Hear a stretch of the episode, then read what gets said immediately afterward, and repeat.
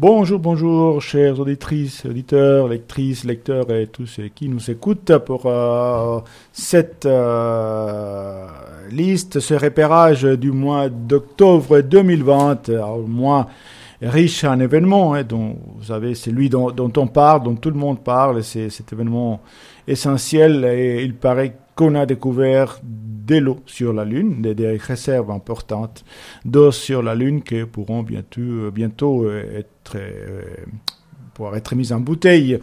Et, aussi un autre événement essentiel, c'est qu'il y a des koalas qui sont nés, je crois, aux eaux des des Zurich euh, ou ailleurs, ils naissent des koalas beaucoup ces derniers temps. Bon, eux, ils n'ont pas vraiment besoin de l'eau de la Lune, mais voilà, des événements importants. Mais il y en a d'autres aussi, plus accessoires, euh, comme par exemple la montée euh, du coronavirus, les élections américaines et bien entendu la rentrée littéraire. La rentrée littéraire euh, qui surtout est en train de un peu d'essayer de, focaliser sur les prix, les candidats au prix et dès l'automne. Les, finalistes de certains prix sont déjà, et, disons, ont été, déjà été et, et désignés et euh, certains sont déjà disponibles, bien entendu, à la bibliothèque sonore et dans la liste euh, de ces mois euh, en particulier. Alors on va en parler et un tout petit peu. Donc on, va, parler de, certains de ces livres, d'autres qui euh, ont été des, malheureux candidats puisqu'ils n'ont pas poursuivi cette, euh, euh, voie des, prix des, des, des deuxième sélection, troisième sélection, finalistes et pour finir les sésames, les, les, mots magiques, notamment bien sûr pour les prix Goncourt. Alors on va parler des livres qui ont été enregistrés, des livres qui sont en lecture ou en production et d'autres qui attendent euh, sur ma table d'être lus et offerts à nos auditrices et nos auditeurs. Voilà, on va commencer nos repérages. Eh bien, que trouve-t-on euh, dans notre liste si riche, fournie euh, plus de 80 livres que titre euh, ce mois-ci, le mois d'octobre? Eh bien, des titres divers et variés, dont certains, bien entendu, candidats au prix littéraire, mais d'autres euh, pas forcément, mais qui touchent l'actualité, et d'autres qui affichent complètement de l'actualité, mais qui sont des livres qui vont nous euh, donner un bol d'air. Et parmi ces livres, je veux parler de quelques-uns, dont certains euh, de manière très très succincte, mais d'autres un petit peu plus. Et je commence par un livre dont on a beaucoup parlé, surtout à cause de l'auteur, des, des, des, des situations extra-littéraires, si l'on peut dire. Et c'est un livre d'un auteur qu'on ne présente plus, Emmanuel Carrère, et s'appelle Yoga, son euh, dernier livre, qui est, disons, et se, situe dans, dans, cette euh, région un petit peu ambiguë entre les, les, un, livre élaboré, une biographie, un témoignage, quelque chose, un essai, une réflexion, et sur, bon, a priori, d'après les titres, et d'ailleurs l'intention originale de l'auteur, c'est parler du yoga, du yoga et la méditation, bien entendu, ça va un petit peu bifurquer vers d'autres éléments. Et Emmanuel Carrère, qui euh, excelle à parler de, lui-même, mais qui le, fait bien et qui, euh, d'une certaine manière, tra transforme son, vécu et son moi en quelque chose d'universel. Et il va commencer à parler D'ailleurs, d'une manière extrêmement euh, et intelligente et, et, et, bien écrite, des, justement, dès la méditation et du yoga, ça donne envie. On se surprend à, à, essayer de contrôler sa respiration, à voir comment on fait pour pour atteindre ces stades. Et c'est très très agréable, c'est enrichissant. Et en même temps, il va parler d'autres situations parce que bon, Emmanuel Carrère a été a, été euh, euh, diagnostiqué bipolaire. On sait ce que c'est, on appelait ça avant euh, syndrome maniaque dépressive, et, et, il va parler de ça, de la dépression, de son, de son stade, et de comment il a dû être conduit à l'hôpital euh, avec un traitement euh, des chocs, euh, et c'est le cas de le dire, parce qu'il a subi des électrochocs, et euh, je ne savais même pas que ça pouvait exister encore des électrochocs, quelque chose qui a l'air tellement barbare, et euh, il va parler aussi, bien sûr, de, terrorisme, parce qu'en France, il y a eu des événements qui vont se mélanger entre 2015 et 2017. Il y a plusieurs événements dont il va parler dans ses livres d'une manière assez fluide, intelligente, intéressante. Euh, voilà, c'est un livre qui je dois dire, euh, m'a, comme, on dit en, Romandie, euh, déçu en bien. Non, c'est un très bon livre. Malheureusement, il a été écarté des listes des prix littéraires par on dit, on, ne peut pas être sûr parce qu'on ne sait pas ce qui se passe dans la tête du jury, mais euh, des raisons extra-littéraires. Néanmoins, il est euh, lu, il est disponible chez nous, c'est un bon livre, c'est très intéressant si vous intéressez à, bien sûr à, la dépression, mais aussi à la, au yoga, à la méditation, à la spiritualité et à la vie d'Emmanuel Carrère. Alors, il faut écouter ces livres avec le numéro 68809. Un autre livre euh, dont je vais vous parler, ça m'a aussi surpris, mais ça m'a surpris aussi un bien. Vous voyez qu'il y, a des bonnes choses dans cette rentrée littéraire. Hein. C'est bien, c'est agréable de, découvrir des bons livres. Et ce livre-là, c'est un ovni. C'est un ovni, pourquoi? Parce que c'est un livre qui oscille entre une sorte, une sorte de, science-fiction, d'anticipation, des de réflexions, un roman euh, plutôt classique, euh, et, et, ça casse un peu les codes de, de, de, toutes ces choses-là, et, et, le résultat est extraordinairement euh, agréable à lire et intéressant, très bien écrit. C'est le livre d'un Français, s'appelle Hervé Letellier, et le livre s'appelle L'anomalie. Pourquoi l'anomalie? Alors, Déjà, il faut savoir qu'il y a un personnage dans les livres, c'est-à-dire qu'il y a une sorte de, de, de, jeux de miroir, parce qu'il y a un personnage dans le livre qui est écrivain et qui va écrire un livre qui s'appelle L'anomalie, etc. Mais, alors en 2021, c'est-à-dire euh, bientôt, enfin, si tout va bien, on verra ça dans quelques jours. Et en, en 2021, euh, il se passe quelque chose de particulier. Alors, il y a, y a un vol, comme il y a beaucoup, pas mal de, enfin, il y a beaucoup moins de vols ces derniers temps. Mais euh, entre euh, Paris et New York, et un certain nombre de personnages qui vont se retrouver dans cet avion-là, mais dont on va, suivre leur vie hein, à différents stades, à différents moments, en particulier à ces moments et où l'avion va rencontrer des turbulences, des turbulences, pardon, et va, enfin, il y a un événement qui va se produire. Évidemment, si je vous raconte tout, vous n'allez pas écouter le livre, peut-être oui, mais je préfère que vous découvriez par vous-même ce qui va se passer. Alors, il y a des personnages hauts en couleur, il y a un, personnage extraordinaire qui est, propriétaire d'une chaîne de, comment dire, de, des nourritures euh, euh, euh, ou, ou, mais qui en même temps un, tueur, un tueur à gages. Il y a sa vie comme ça. Il y a, un post-star nigérien, il y a un architecte aussi, une femme qui est monteuse de cinéma, il y a un écrivain, justement, un écrivain qui est un peu, d'une certaine manière, le double de l'auteur. Et puis il y a toute une série de personnages et, et bien sûr les pilotes, le pilote de l'avion, c'est un personnage intéressant. Mais je vous recommande vraiment ce livre qui est, d'ailleurs, étonnamment, ou pas, justement, parce que c'est un très bon livre, parmi les quatre finalistes du concours. Donc, si ça se trouve, c'est lui. On ne sait pas. L'anomalie d'Hervé Letellier, finaliste pour le prix Goncourt 2020, avec le numéro 68 838. Le troisième livre dont je vais vous parler, et je l'avais déjà mentionné en passant à l'époque où il était encore sur ma table, maintenant il est lu, disponible, et c'est un livre d'un auteur américain, puis ça touche un peu l'actualité, bien que ça se déroule dans les années 60, enfin le, noyau de la chose. Euh, c'est un livre d'un auteur américain qui a gagné, enfin c'est un, une rareté parce qu'il a gagné deux fois le prix Pulitzer aux États-Unis, c'est un prix extrêmement prestigieux. Et euh, l'auteur s'appelle Colson Whitehead. C'est un auteur afro-américain.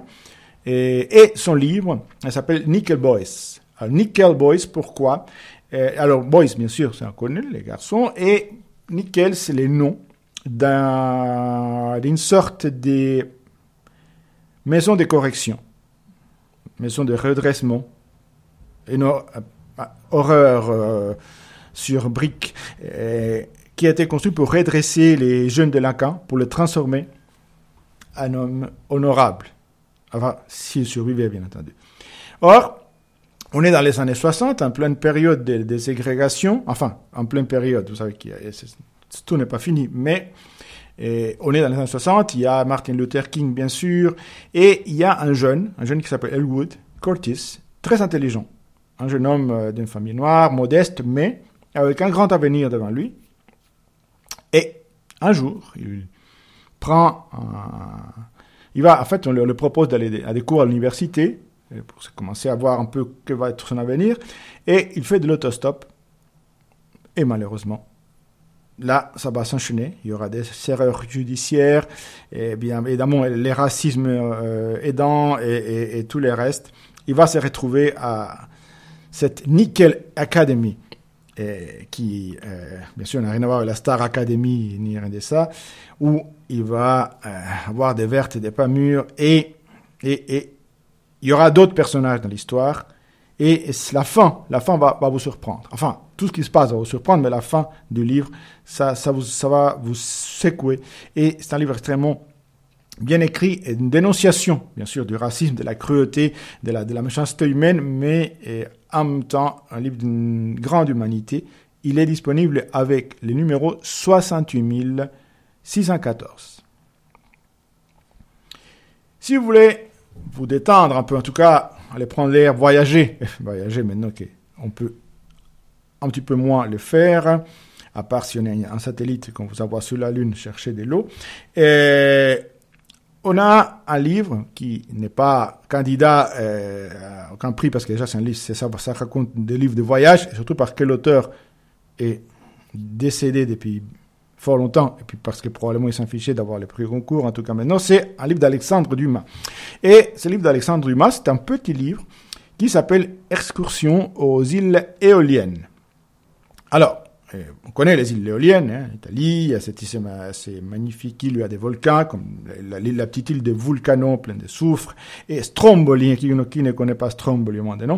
Et donc, euh, Alexandre Dumas euh, va, va aller d'île en île et va raconter ses voyages, va raconter les, îles en tant que telles, va raconter euh, la beauté euh, âpre de ces régions et les, les, magnifiques euh, paysages et les gens, les peuples qui sont dans, dans ces îles d'une grande beauté et c'est un bol d'air, un bol d'air un peu chaud, bien sûr, parce qu'il y a les volcans. Magnifique. L'excursion aux îles éoliennes, bien racontée par Alexandre Dumas quand même, avec le numéro 68 832. Voilà pour le livre. Et je veux vous mentionner deux autres. Alors, deux autres pour, parce que, euh, enfin, ils méritent, d'être mentionnés, bien sûr, avec par des raisons différentes. Il y a, comme toujours, mais c'est moi particulièrement fort dans notre liste d'octobre, une grande brochette de polar. Et, euh, et ce mois hum, d'octobre, il y a entre autres, mais certains d'entre vous l'ont probablement déjà, déjà reçu au, au lu, c'est les derniers Voltenauer.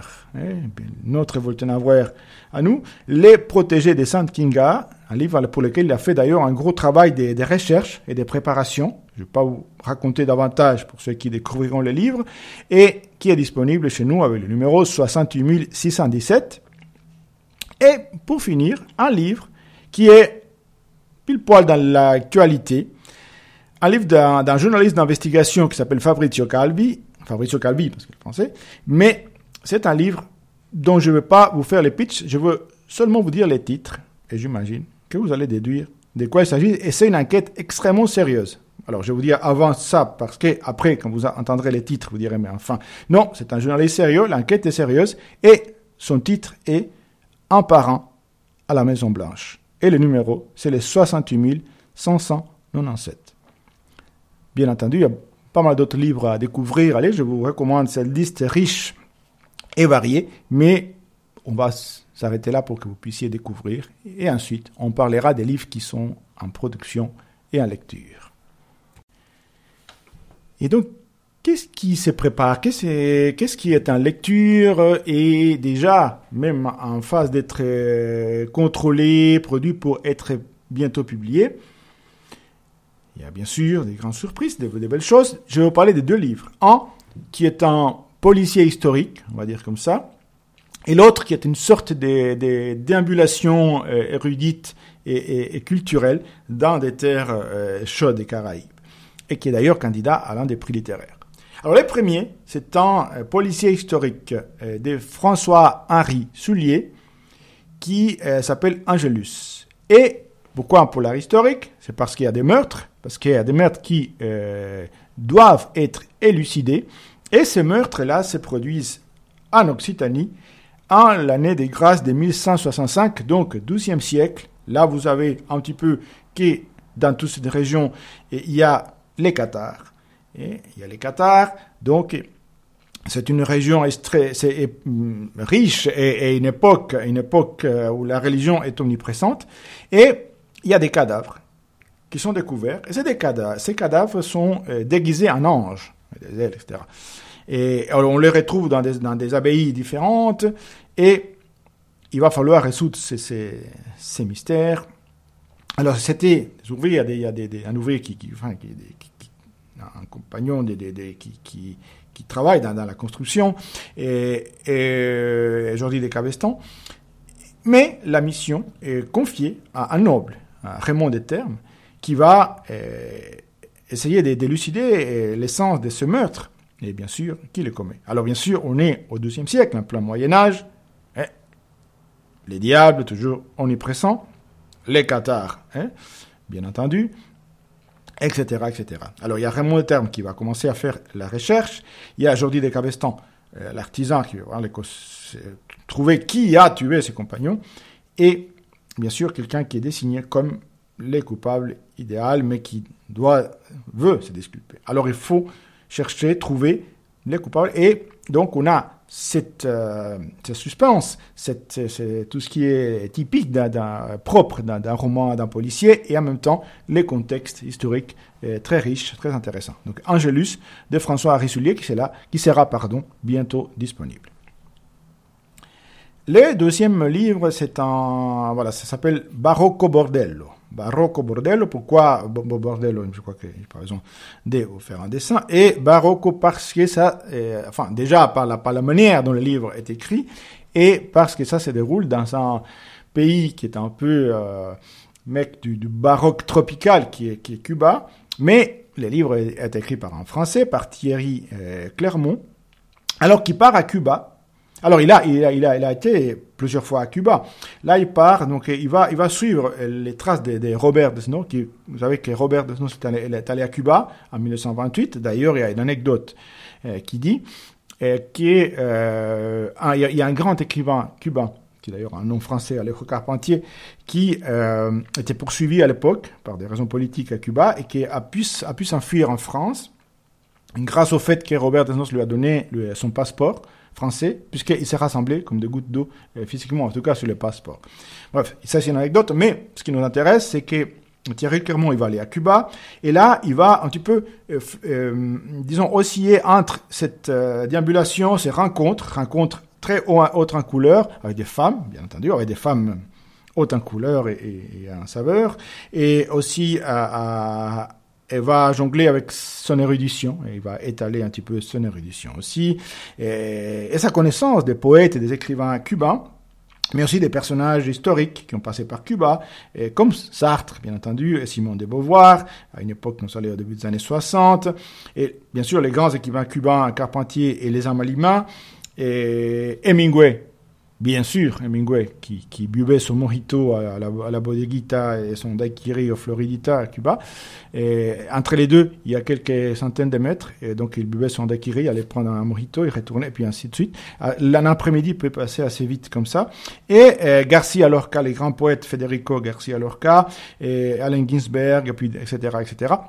Donc, il va un peu mêler les, les les, passés et, les présents, et, la culture populaire et la, culture savante, et la littérature et les différents arts, et en même temps son vécu personnel et ses relations, tout type de relations, dans cette Cuba, ces Cuba euh, actuels. Et donc c'est un livre foisonnant et baroque, justement, et qui est justement candidat à l'un des prix littéraires de cet automne. Donc Baroque au bordello de Thierry Clermont qui est en ce moment en lecture. Et qu'est-ce qui attend? Qu'est-ce qui attend euh, sur la table du bibliothécaire, euh, c'est-à-dire un serviteur, pour être enregistré et pour euh, se faire connaître? Alors, parmi, parmi la dizaine et dizaines de livres intéressants qui, qui sont disponibles, certains plus que d'autres, de tous, de tout genre et de tout style, il y en a deux que je trouve très riches et qui m'ont beaucoup touché, et qui se trouvent être des deux auteurs qui, euh, dont les pays sont euh, en même temps proches et distants. Euh, vous allez comprendre pourquoi. Le premier, c'est d'une écrivaine, une femme iranienne, et le deuxième, c'est d'un auteur israélien. Alors, le, cet auteur il a, une iranienne qui s'appelle Nazanin Ozar, elle habite en Amérique du Nord, au Canada, mais elle est iranienne, elle a vécu en Iran, son, enfin, sa famille a fui l'Iran, et son livre, qui est extraordinaire, s'appelle Aria, Aria, c'est vrai que c'est les noms de l'Iran, de la, la, question des Ariens, est-ce qu'ils sont des Ariens, etc. Et, et Aria, c'est une jeune fille, c'est une, fille, enfin, qui, est d'abord un enfant, et qui grandit, un enfant qui a été abandonné par sa mère, et recueilli, élevé, qui va changer des, on va dire, des tuteurs de la vie qui va grandir et il va grandir avec l'Iran, c'est-à-dire l'histoire de l'Iran. Donc on va voir justement l'évolution de, l'Iran. C'est un livre qui, qui, qui est très qui, est passionnant parce que on va voir la période des Mossadegh justement, c'est après les chats d'Iran et ensuite le basculement dans ce qu'on appelle la révolution islamique avec bien sûr, vous connaissez l'Ajatollah et tout le reste. Mais l'articulation entre l'histoire personnelle d'Aria, sa famille, son abandon, sa recherche d'identité, les, différents des classes sociales de, de l'Iran et aussi euh, les choses cachées et, par rapport à, ses préférences, à, plein d'autres choses. Et euh, la grande histoire, l'histoire politique, sociale s'articule de manière assez fluide et les personnages sont, sont, touchants. Il y a aussi toutes ces complexités religieuses en Iran parce qu'on oublie maintenant qu'on parle bien sûr de la, domination du duchisme euh, radical qu'on voit maintenant, mais l'Iran était très riche en religions diverses qui coexistaient, plus ou moins bien, mais qui coexistaient quand même.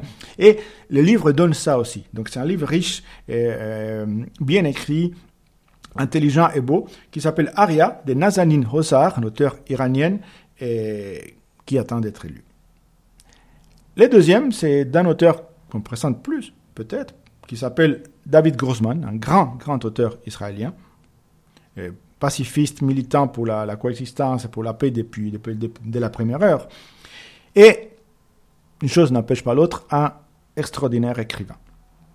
Ce livre, son dernier, en tout cas son dernier traduit, en français, s'appelle La vie joue avec moi. Et La vie joue avec moi, c'est l'histoire, enfin, c'est l'histoire d'une filiation, c'est l'histoire d'une douleur aussi. Et il y a trois personnages, il y a, trois personnages. Et, alors, celle qui est censée raconter l'histoire, qui est Gilly, pas comme Gilly Gilly, mais qui s'appelle Gilly, euh, sa mère sa mère étrange qui s'appelle Nina, et la grand-mère qui est un personnage euh, extraordinaire qui s'appelle Vera. Et, alors, il y a cette histoire de ces trois femmes. Alors, Vera, c'est une euh, juive, bien entendu, mais qui vient des Balkans, hein, de la, de la Yougoslavie de l'époque. Et, et, bien, sa, sa fille Nina, et, qui va, bon, on va voir, on va connaître au fur et à mesure ce qui va se passer et pourquoi est-ce que justement elle va abandonner, oui, il y a des enfants abandonnés là aussi, sa petite fille Gilly. Et donc il y a du déchirement, il y a de la recherche de ce qui s'est passé parce qu'il y a un événement fondateur, un, terrible événement fondateur en quelque sorte dans la, dans la légende familiale de ces, de ces trois femmes. Et, justement, ça va commencer les jours de la, du 90e anniversaire de, de Vera, qui va vivre étonnamment longtemps, au kibbutz, parce qu'ils habitent dans un kibbutz, ça existe encore. Et, et Gilly va décider, enfin, elle va décider de tourner un film pour sa famille, mais après on va apprendre, enfin, on va apprendre un certain nombre de choses. C'est terrible quand on raconte un livre parce qu'on on a, on n'a pas trop envie, enfin, on a envie de vous donner envie, mais en même temps, on n'a pas envie de dévoiler toute l'histoire. Et, mais je vous assure que c'est un livre qui, qui, vous touche, qui vous met parfois les, larmes à, à l'œil et qui vous fait apprendre beaucoup de choses partie sur cette, euh, cette période de, la, de l'époque des Tito et l'après-Tito en Yougoslavie et les rapports bien sûr avec ces, ces, ces personnes qui étaient aussi euh, juifs qui ont migré en Israël, mais en particulier toute cette période euh, des Tito en, en, en, Yougoslavie, en Croatie et Serbie, et bien sûr les guerres qui ont éclaté par la suite mais aussi cette, cette, cette, cette, fille et ce personnage de Gilly qui essaye de se découvrir elle-même en faisant ce travail, et ce, film avec son père d'ailleurs, sur euh, Vera, sur Nina et bien sûr sur elle-même. Donc c'est, un livre aussi d'une grande beauté, La vie joue avec moi, du grand écrivain David Grossman. Et avec ça, bien sûr, j'aimerais vous parler de tant d'autres livres, mais ça sera pour la prochaine fois. Merci beaucoup.